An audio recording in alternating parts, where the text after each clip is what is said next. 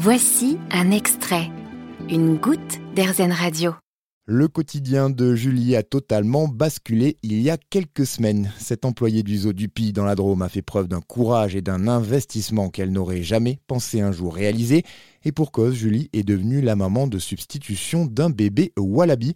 Le petit animal était en effet voué à une mort certaine car il est tombé de la poche de sa maman. Les soigneuses du zoo ont donc cherché une solution pour pouvoir le sauver.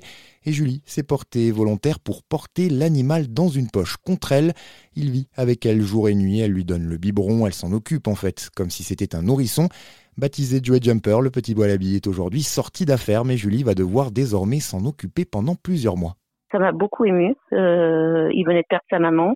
Il allait être mis dans un incubateur euh, tout seul. Et en plus, euh, on baissait ses chances de survie alors qu'il suffisait juste d'un investissement personnel. Quand je me suis portée volontaire, elles me l'ont tendu immédiatement tellement qu'elles étaient contentes parce qu'elles ne peuvent pas le faire. Elles travaillent toute la journée dehors, elles sont tout le temps en train de se baisser, elles travaillent d'autres animaux, donc c'est pas lui, il peut pas être en contact avec d'autres animaux comme il n'a pas encore son immunité. Donc euh, moi j'étais la candidate parfaite. Hein. Je travaille dans un bureau, donc il est avec moi tout le temps. On a dû annuler les vacances parce que on pourra pas l'emmener. On devait partir euh, en Angleterre. Et comme on peut pas le laisser, euh, ce sera pas possible. Cette année, on a expliqué aux enfants que les vacances euh, seraient différentes, mais ils sont tous, ils comprennent tous et ils sont, ils sont d'accord. Il a été très bien accueilli. voilà, c'est leur frère maintenant. non, je le regrette pas. S'il n'avait pas été sur moi, il aurait été mis en incubateur et euh, il serait sûrement mort. Un, un bébé wallaby, c'est dans, toujours dans la poche à maman, donc ils savent pas être seuls. Là, il aurait été seul toute la journée.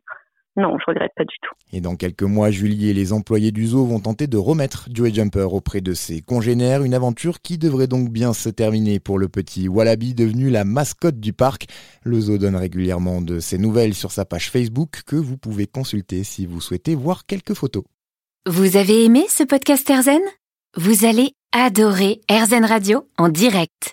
Pour nous écouter, téléchargez l'appli AirZen ou rendez-vous sur airzen.fr.